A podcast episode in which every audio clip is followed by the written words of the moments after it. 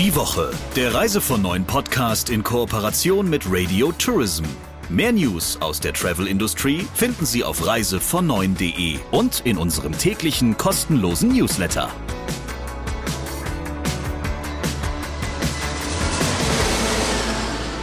Schön, dass wir uns diese Woche wieder hören. Und natürlich haben wir jede Menge tolle Stories mitgebracht, die wir gleich im Talk der Woche mit präsentieren. Aber davor sagen wir erstmal so, wie es sicher gehört, Christian. Hallo, und hier ist Christian Schmicke, der Chefredakteur von Reise vor Neun. Und Sabrina Gander, die Chefin von Radio Tourism. Ich habe gesagt viele Stories, weil es gibt ja immer, auch wenn es nur ein Thema gibt, finde ich, Christian, trotzdem mehrere Fragen, die du stellst, einfach um da auch ein paar Perspektiven zu beleuchten. Vielleicht kannst du das mal anhand des Talks der Woche von dieser Woche mal ein bisschen erläutern, auch wie du rangehst an so ein Interview. Naja, das ist unterschiedlich. Manchmal mache ich es tatsächlich so, dass ich mir erst einen Menschen aussuche, mit dem ich reden möchte und äh, mir dann überlege, über welche spannenden Themen wir denn miteinander sprechen könnten.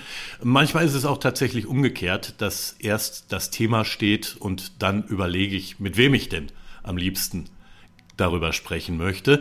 Und diesmal kam das Ganze eigentlich so ein bisschen anlassbezogen zustande, denn mein heutiger Gesprächspartner Frieda Kraus arbeitet für das Bildungsunternehmen Team AHA und er trainiert und coacht Führungskräfte und begleitet Teambuilding-Prozesse in touristischen Unternehmen. Und ähm, der hat kürzlich bei einer Tagung einen Vortrag gehalten, den ich ganz interessant fand. Und dieser Vortrag drehte sich wiederum um das Thema Generationskonflikt zwischen Vertretern der Generation Z und, ähm, ich sag mal, älteren Menschen. Und in unserem Talk besprechen wir heute, was denn an diesem vermeintlichen Generationskonflikt eigentlich dran ist. Und wir beleuchten ein wenig, welche Lösungswege es bei Konflikten in Teams mit unterschiedlichen Altersgruppen geben könnte. Ja, dann sind wir mal sehr gespannt, was da für Lösungsansätze kommen. Hier kommt auf jeden Fall der Talk der Woche. Hallo Frieda. Hallo Christian, guten Morgen. Wir wollen uns heute mit dem Thema Generationenkonflikt befassen oder mit dem, was es damit tatsächlich auf sich haben könnte. Und das große Thema der vergangenen Monate, ja eigentlich schon Jahre, ist ja da die Generation Z oder Gen Z, wie man sie auch immer nennen will. Also all diese jungen Leute, die vermeintlich nicht mehr so wahnsinnig leistungsorientiert seien, vorwiegend an ihrer Work-Life-Balance interessiert, ähm, wo Karriere viel mit Sicherheit zu tun haben sollte mm, und wo die Ambitionen, so wird denen unterstellt, nicht so wahnsinnig ausgeprägt sind. Erstens, Frieda, du bist kein Vertreter dieser Generation, ne, sondern du hast ein andere, ja. bist ein anderer Jahrgang. Ja. Und zweitens, was ist da dran, deiner Einschätzung nach, an diesen Klischees? Also du hast schon gesagt, ich, ich bin ja, ich bin geriatrischer Millennial, so wird das genannt. Das sind die zwischen 80 und 86 Geborenen. Ähm, das heißt, äh, Millennial bin ich zwar schon noch, aber habe einen gewissen, einen gewissen Hang zu der Generation davor, zu dieser Generation X und habe aber beruflich auch einen Hang zu der Generation noch davor, also zu den Babyboomern und genauso auch zu der Generation Z. Ähm, mhm. Also ich hab, bin sehr viel in Kontakt mit Führungskräften andererseits, dann auch mit äh, Menschen, die einfach im Vertrieb arbeiten, hauptsächlich im Reisebüro und dann eben noch mit dieser ominösen Generation Z, wo es ja angeblich dann so einen Cut gibt. Ne? Also wenn man sich diese Generationenbegriffe mhm. anschaut, dann gibt es da immer so Jahreswechsel und nach Silvester, also ab Neujahr äh, 96, bin ich dann eben eine, ein Vertreter der Generation Z. Und äh, diese Begriffe sind immer hochgradig problematisch. Also klar verändert sich die Menschheit, verändern sich gewisse Grundbedürfnisse so über die Zeit, mhm. aber natürlich nicht von Silvester auf Neujahr. Also das ist sowieso schon klar. Und ich muss auch sagen, dass sich diesen Generationenkonflikt gar nicht so ganz eindeutig gespürt habe, bis dieses Thema auch medial und auch von den, von den Kunden mehr und mehr angefragt wurde.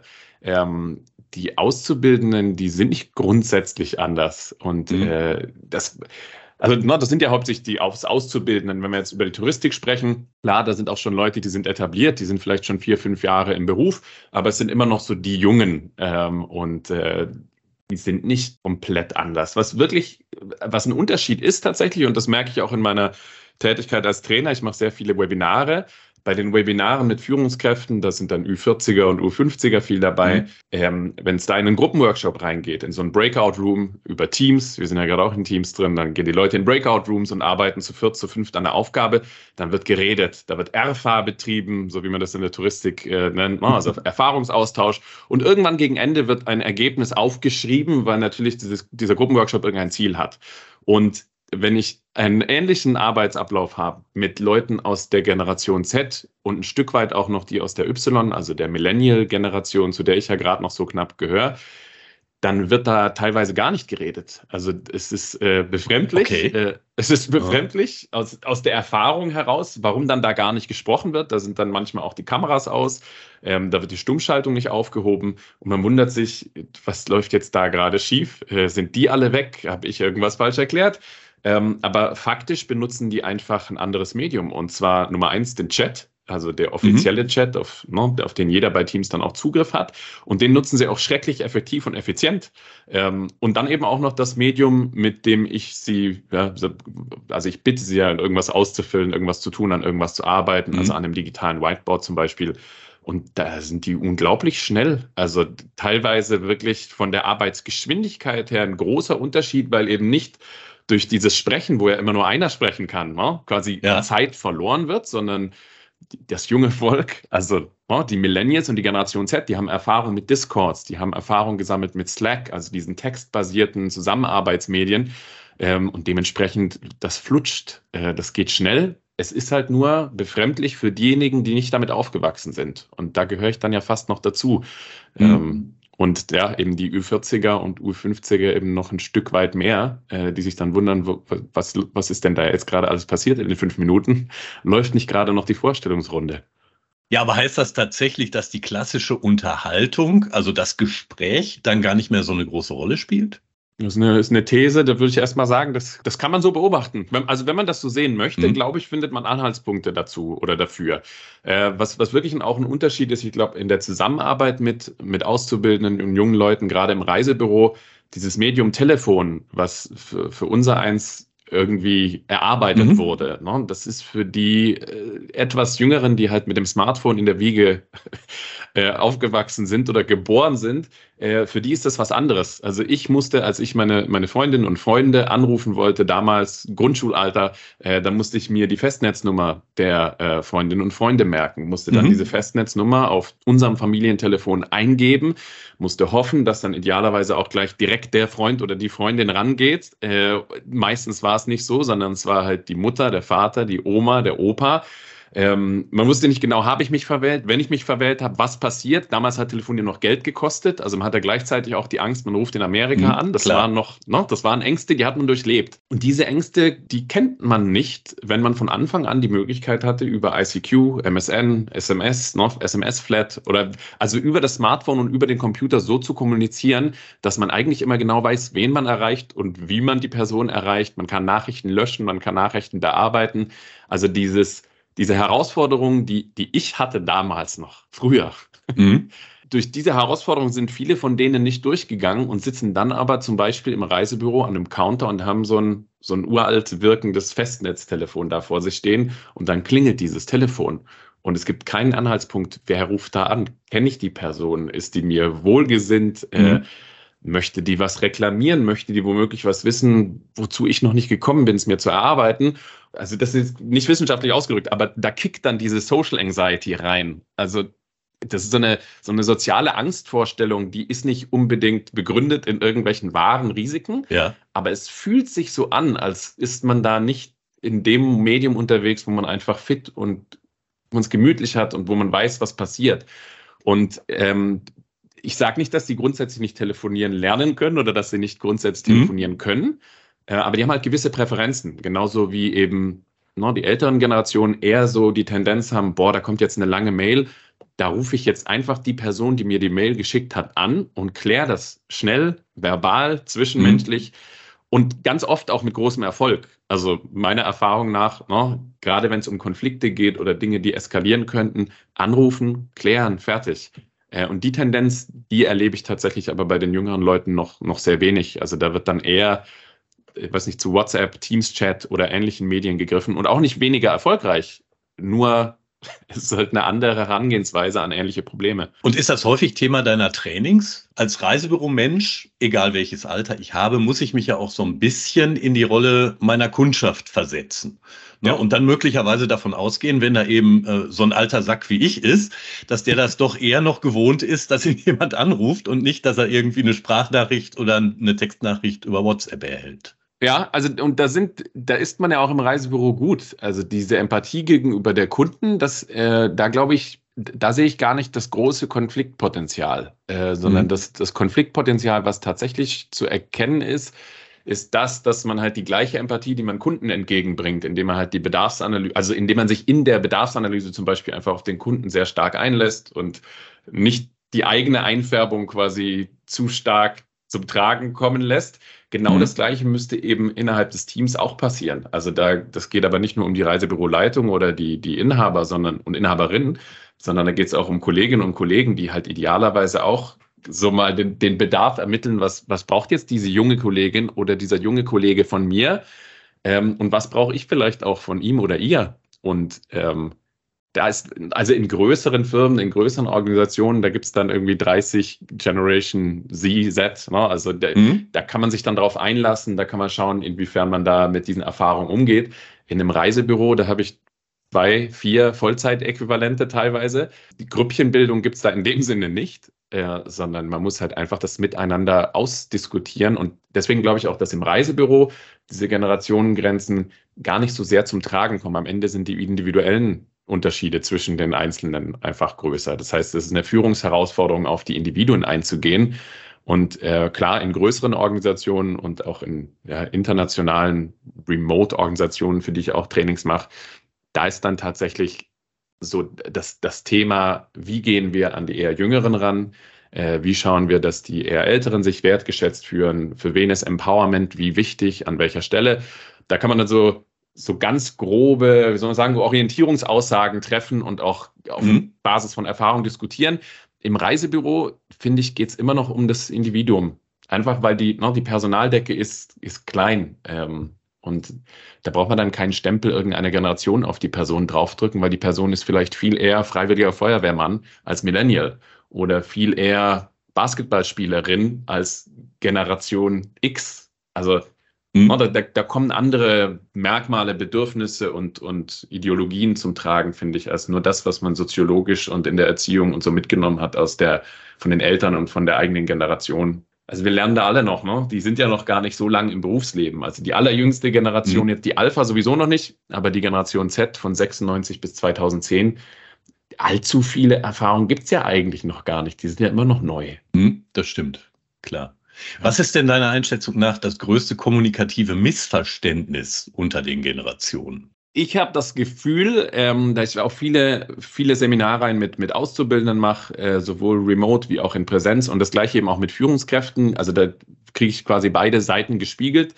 Also das basiert jetzt quasi nicht auf wissenschaftlicher Recherche mhm. nur, sondern eben wirklich auch auf persönlichen Erfahrungswerten. Ich glaube, das Missverständnis ist häufig, dass auch das Thema dass man in, in Sachen Feedback ein Stück weit an sich vorbeiredet. Also wo man als Führungskraft das Gefühl hat, hoppala, dieser junge Kollege, der hat hier gerade ein Problem. Ob das jetzt mit dem Kunden ist oder bei, bei irgendwas, was er am Computer macht, ist ja egal. Der Kollege hat irgendein Problem, da helfe ich mal eben. Und die Herangehensweise des Helfens für viele Führungskräfte, so aus dieser Generation X und auch aus der Boomer-Generation, ist dann halt in die Maus reinzugreifen und das Problem einfach zu lösen. Äh, und Ne? Und ein Stück weit auch so dieses Feedback zu geben im Sinne von, so geht das gar nicht, äh, das hast du falsch gemacht und dann macht man es selber richtig. Und das ist für diese Menschen, die, denen dann die Maus weggenommen wird, also den sprichwörtlich, na, nicht sprichwörtlich, sondern in Wirklichkeit quasi ein Stück weit, die werden entmächtigt statt ermächtigt. Ne? Also ich nehme denen ihr Werkzeug weg. Das, das mhm. fühlt sich nicht gut an. Und jetzt ist die Herausforderung natürlich für diese also gerade in einem, mit in einem Ausbildungsvertrag ist natürlich das eine große Herausforderung für so einen jungen Menschen, sich da zu wehren. Äh, und ich meine nicht körperlich, sondern zu sagen, das fühlt sich für mich folgendermaßen an. Ähm, bitte macht das in Zukunft nicht mehr. Also da gibt es ja Feedback-Modelle, die sind weder kompliziert noch irgendwie groß riskant, dass da irgendwie ein Konflikt draus kommt. Ähm, aber also ich glaube, beide Seiten müssen, müssen damit umgehen, wie hilft man einander und wie sagt man einander, wie man die Hilfe bevorzugt, ähm, wie sehr möchte ich gefordert werden, aber wann sage ich Bescheid, wenn es eine Überforderung ist, wie offen kann ich da sein und da erlebe ich tatsächlich auch diese Generation Z, die ja angeblich total, also laut vielen Studien, die man da so liest, ne, die soll ja arrogant mhm. sein und auch die weiß, was sie für eine Position hat auf dem Arbeitsmarkt und man kann denen gar nichts mehr sagen, weil die wissen, wie wertvoll sie sind und wie rar sie sind. So erlebe ich die nicht. Die sind zurückhaltend, die sind, also das sind jetzt die, mit denen ich zu tun habe, die sind zurückhaltend, die sind konstruktiv, die sind sehr bemüht um Lösungen und haben aber gleichzeitig so das Gefühl, in der Hierarchie steht ihnen das nicht zu, sich zu melden oder so auf ihr Recht zu pochen. Und ähm, da sehe ich dann auch meine Verantwortung, weil das auch tatsächlich, weil ich das so erlebe, auch von den älteren Generationen, wir sind darauf angewiesen, dass die sich melden, wenn was nicht stimmt. Also, was? Mhm. also die, die Branche ist darauf angewiesen, die einzelnen Organisationen sind darauf angewiesen. Ähm, sonst wird ja so ein Ausbildungsvertrag auch einfach mal beendet, weil man schlicht und einfach aneinander vorbeiredet, weil es nicht das Feedback in der Qualität gab, was man hören wollte. Man hat aber auch nie gesagt, dass man es anders möchte. Und dann sind am Ende beide Parteien schuld. Und da sehe ich die, die Schwierigkeit, ähm, also dieses Hauptproblem, dass so dass man so gar nicht erst lernt, also nicht verlernt hat, sondern dass man gar nicht lernt, so über, generationenübergreifend offen miteinander zu sprechen. Ähm, mhm. Ich kann mir auch vorstellen, dass das so ein Stück weit mit solchen Dingen zu tun hat, mit, mit diesem Woke-Bashing und das sind dann solche politischen Kampfbegriffe, die dann auch von der Boulevardpresse rumgeworfen werden, dass dann diese Generation Z dann sehr sensibel ist, was bestimmte Themen angeht und man darf ja gar genau, nichts Genau, das wird sagen. auch immer angeführt, ne? nicht kritikfähig. Ja, ja, genau. Die sind nicht kritik, genau. Und, und man darf ja gar nichts mehr sagen. Aber tatsächlich ist es ja glücklicherweise so, dass auch in Lehrplänen zum Beispiel das Thema Mobbing mittlerweile an der Tagesordnung steht. Und es ist ja durchaus vielleicht gut, wenn junge Leute in so einem Unternehmensverbund oder Reisebüroverbund merken, hoppala, hier, hier im Büro oder hier in meinem Team gibt es sowas wie Mobbing. Da mhm. mache ich vielleicht lieber nicht mit. Und das ist dann nicht, dass die irgendwie arrogant sind und denken, sie sind was Besseres, sondern ähm, die haben einfach Erfahrung gemacht und auch Lehrinhalte ein Stück weit mitbekommen in der Schule, die die, die älteren Generationen vielleicht gar nicht mitbekommen haben, äh, wo dann Mobbing einfach an der Tagesordnung war. Und ich glaube, das ist mittlerweile eben auch an Schulen und gerade auch an den Berufsschulen angekommen, dass das Themen sind, mit denen man sich beschäftigen muss. Und dieses Sensibelsein ist dann ja nichts Negatives. Also ich finde es durchaus gut, wenn die mhm. sensibel reagieren auf Dinge, die in ihrem Umfeld nicht okay sind, ihrer Meinung nach. Und dann gehört halt noch der Mut dazu, den Mund aufzumachen und was zu sagen. Und dann, mhm. dann gehören wiederum offene Ohren dazu, halt der anderen Kolleginnen und Kollegen drumherum, die dann nicht sagen, boah, komm, hab dich mal nicht so. Das, das kann so eine Beziehung zerstören und ähm, also irreparabel auch. Äh, ne? Also man muss zuhören und einfach vielleicht mal kurz in sich gehen. Man muss ja auch nicht immer gleich antworten, sondern tatsächlich erstmal das mitnehmen, sich bedanken und wertschätzen, dass da jemand offen mit einem spricht und da könnte was Wahres dran sein. Mhm. Du glaubst also, da geht es nicht einfach nur um eine Art Überempfindlichkeit. Also eine Überempfindlichkeit ist es meiner Meinung nach tatsächlich nicht. Die sind nicht zart mhm. beseitet, sondern die haben eine, eine, eine, durchaus, würde ich sagen, praktische Sensibilität für gewisse Dinge.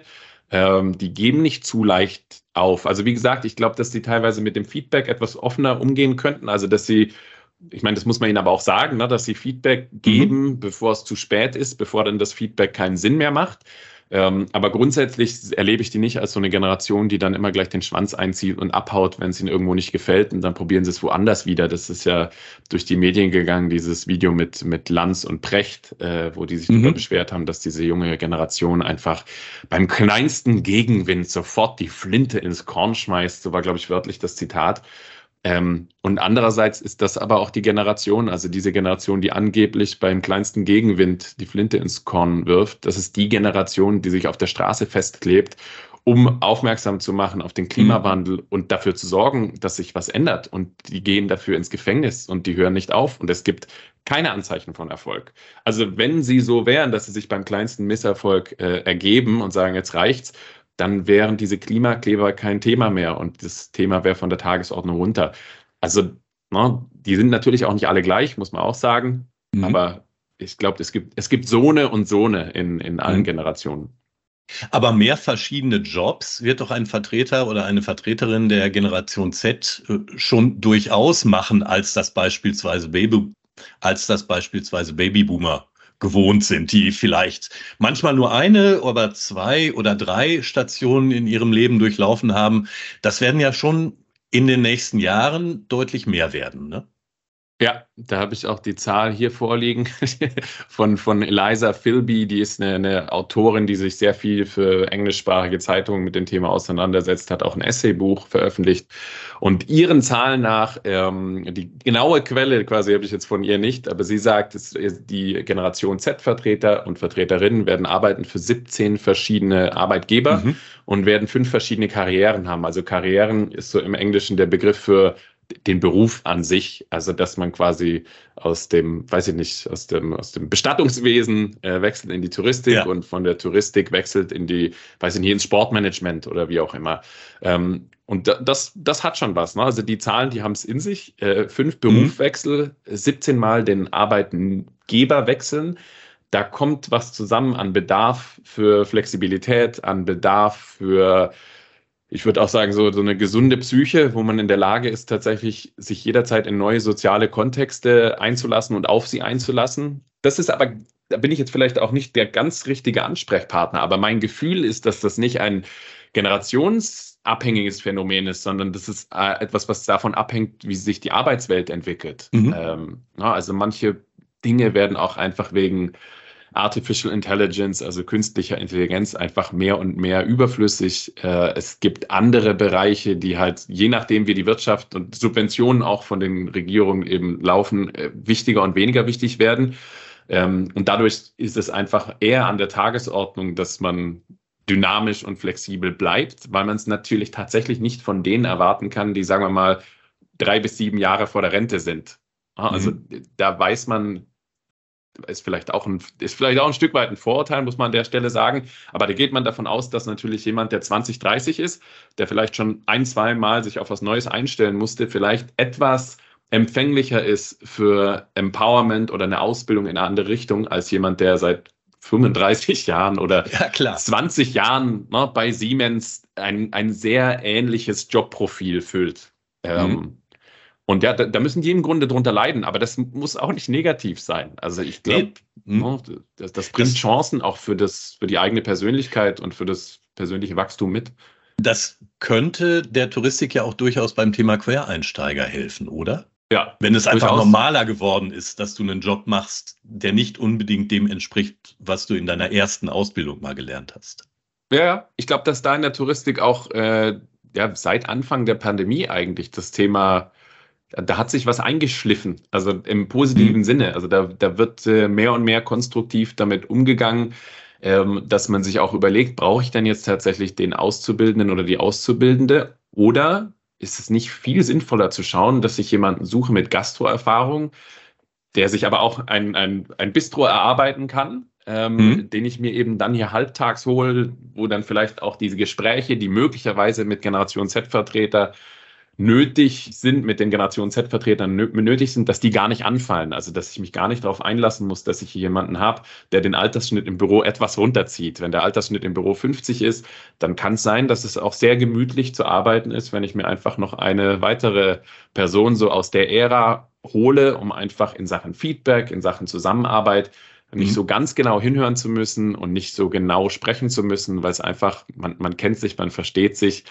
äh, innerhalb der Generation vielleicht ein Stück weit besser. Also ich, noch die, die Führungsherausforderung, wie gesagt, ist nicht, dass diese jungen Leute grundsätzlich anders sind, aber man muss halt miteinander reden und nicht davon ausgehen, dass man sich gegenseitig versteht. Also ein bisschen mehr Aufklärungsarbeit in beide Richtungen ist halt sinnvoll. Und ähm, da, wie gesagt, ist aber jederzeit die, die Frage halt gerade in der Touristik, in diesen kleineren Reisebüro-Teams, mhm wie machen wir das jetzt? Ne? Holen wir uns jemand, der ist Quereinsteiger, ist vielleicht inhaltlich nicht so sehr drin, aber hat überhaupt kein Problem, auf Leute zuzugehen, weil zehn Jahre Pflegeerfahrung oder fünf Jahre Gastroerfahrung. Oder hole ich mir einen dualen Studenten oder eine duale Studentin, die aber ganz am Anfang ihrer Laufbahn steht, die unglaublich viel weiß, die sich viel Wissen drauf geschafft hat, mhm. auch vielleicht aus ganz anderen Gegenden, die im Reisebüro gar nicht so sehr relevant sind äh, und die wirklich für die Zukunft auch mittel- und langfristig eine große Stütze sein kann fürs Büro. das, das sind halt Herausforderungen, die dann schon beim Recruiting oder beim, bei der Besetzung der Stellen losgehen und dann aber nicht aufhören, wenn die Stelle besetzt ist, sondern dann geht es ja erst los mit den, mit den Führungs, wie soll man sagen, ja, Herausforderung. Also hm? muss, muss kein Problem sein. Ne? Man muss sich nur halt der Herausforderung auch stellen, wie gehe ich mit denen um, wie, wie zeige ich denen, dass sie wertgeschätzt sind, wie sorge ich dafür, dass sie offen mit mir kommunizieren, auch wenn sie vielleicht vor einem Berufswechsel oder Arbeitgeberwechsel stehen, wenn sie gewisse Dinge spüren und brauchen und, und sich nach was sehnen. Vielleicht kann man das im Gespräch klären und auch auf die Leute zukommen, bevor sie sich dann eben für einen anderen Arbeitgeber oder eine andere Karriere äh, entscheiden. Da muss man nur ein, das, das Ohr an der Schiene der Geschichte haben, äh, mhm. also der Personalgeschichte in dem Fall. Ja, nun sind ja die fundamentalen Erfahrungen, die beispielsweise Babyboomer oder die nachfolgenden Generationen gemacht haben und die, die die Generation Z macht, doch durchaus unterschiedlich voneinander. Ne? Also ich weiß, als ich meine Schule abgeschlossen hatte und als ich mein Studium fertig hatte, da hat uns eigentlich damals jeder gesagt, euch braucht kein Mensch. Ne? Wir hatten eine hohe Arbeitslosigkeit. Ja. Und wenn du dann noch irgendwie so Gesellschaftswissenschaften oder ähnliches studiert hattest, dann, dann war so der Eindruck, mit euch kann man die Straßen pflastern, ähm, ja.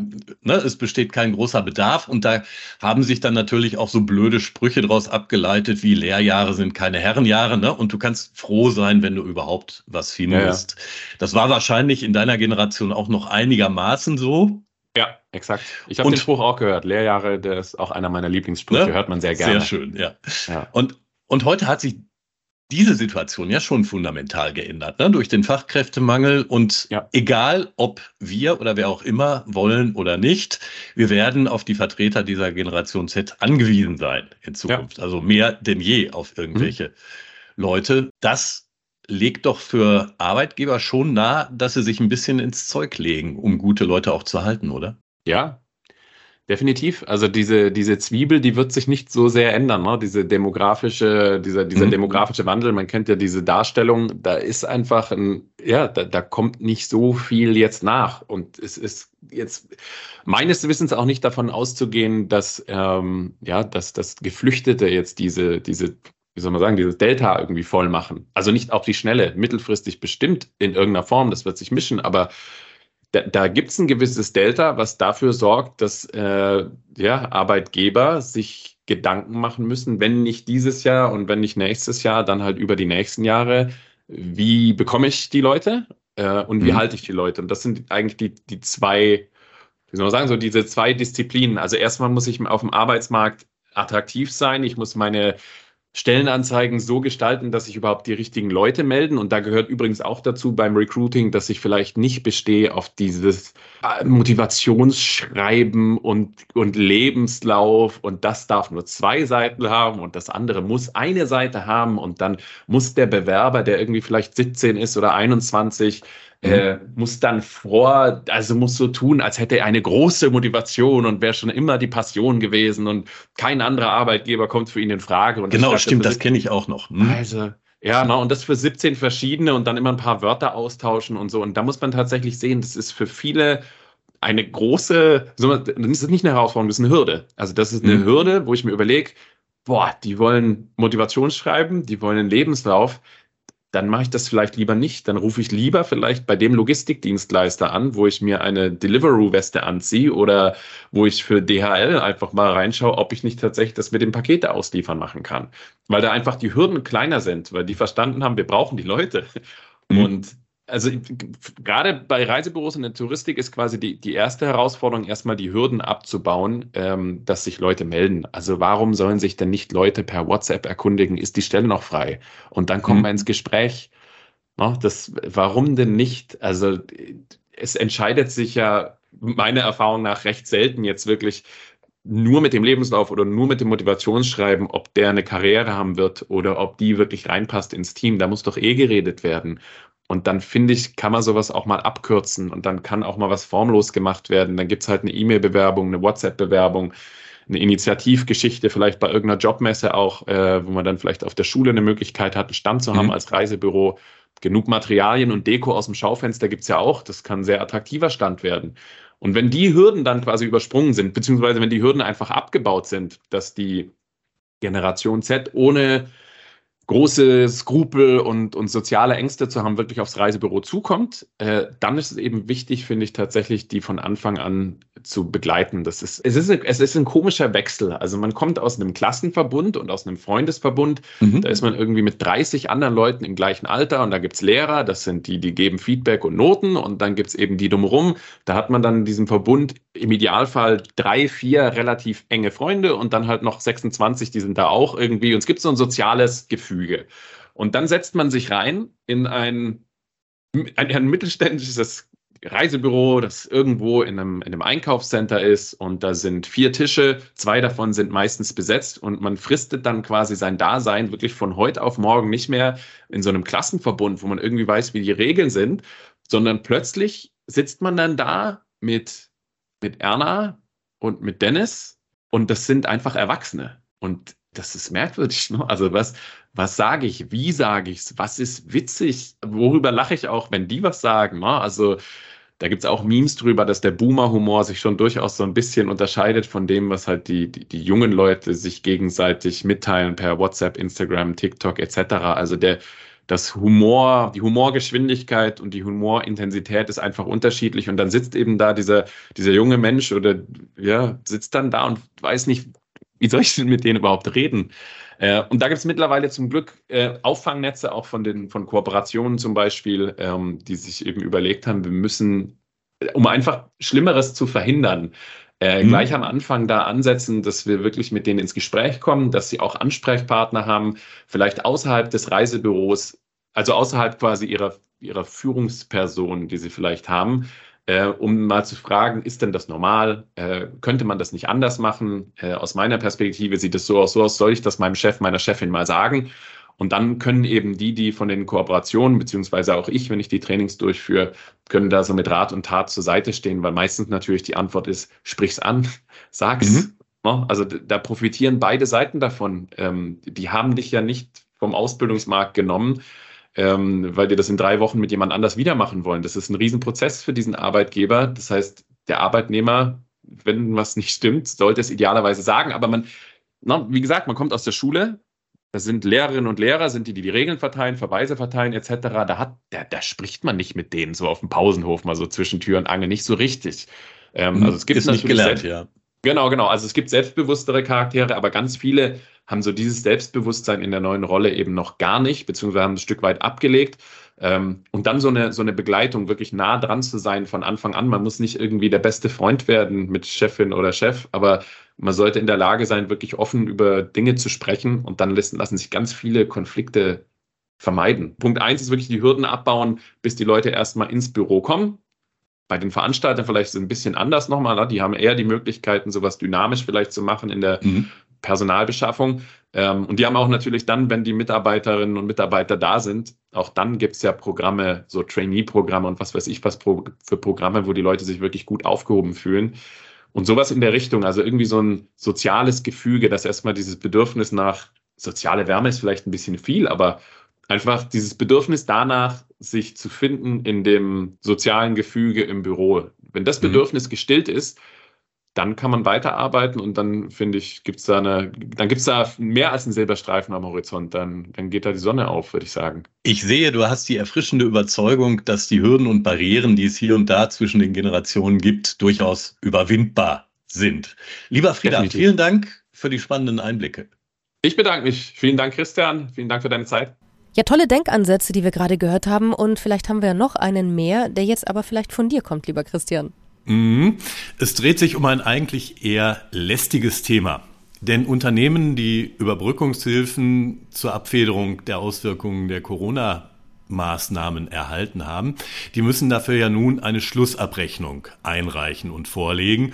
Und da muss eben verifiziert werden, ob das, was sie vorher oft auf Basis von Schätzungen an geschäftlichen Verlusten angenommen haben, tatsächlich so eingetreten ist. Und wir haben zu dem Thema eine Umfrage gemacht unter Reisebüros, unter Veranstaltern, aber auch in der Hotellerie und haben gefragt, seid ihr damit eigentlich schon fertig? Das war das eine. Und zum anderen, wie komplex ist denn dieser ganze Prozess. Da müssen ja Belege zusammengestellt werden. Das machen in der Regel dann die Steuerberater. Es gibt aber auch bisweilen Rückfragen der Behörden und innerhalb des Zeitraums, für die es Überbrückungshilfen gab, haben sich die Förderregeln in einigen Fällen ja auch geändert. Ja, wir hatten eine ganz gute Beteiligung bei dieser Umfrage. Dabei hat sich herausgestellt, man kann das auch gerne bei uns mal nachlesen, dass sehr viele Unternehmen mit dieser Schlussabrechnung noch längst nicht fertig sind, dass sie einen Haufen Arbeit damit haben, obwohl ja eigentlich die Steuerberater damit in der Regel beauftragt werden. Und drittens sagen ganz viele, das geht aus Kommentaren hervor, die, die die eigentlichen Gewinner dieses Prozesses sind, sind tatsächlich diese Steuerberater, die sich jetzt eine goldene Nase daran verdienen. Wobei ich kann ja nur für meine Steuerberaterin sprechen und die sagt, die kriegt fast einen Herzinfarkt zum Ende des Jahres, weil so viel ja, zu klar. tun ist, ja. Also immer aus mehreren Seiten vielleicht betrachten, aber sicher ein ganz großes Thema dieses Jahr. Wir hören uns nächste Woche wieder und dann natürlich mit einem gewohnten Talk der Woche und einem ganz besonderen Thema. Was das ist, verraten wir nächste Woche. Bis dahin.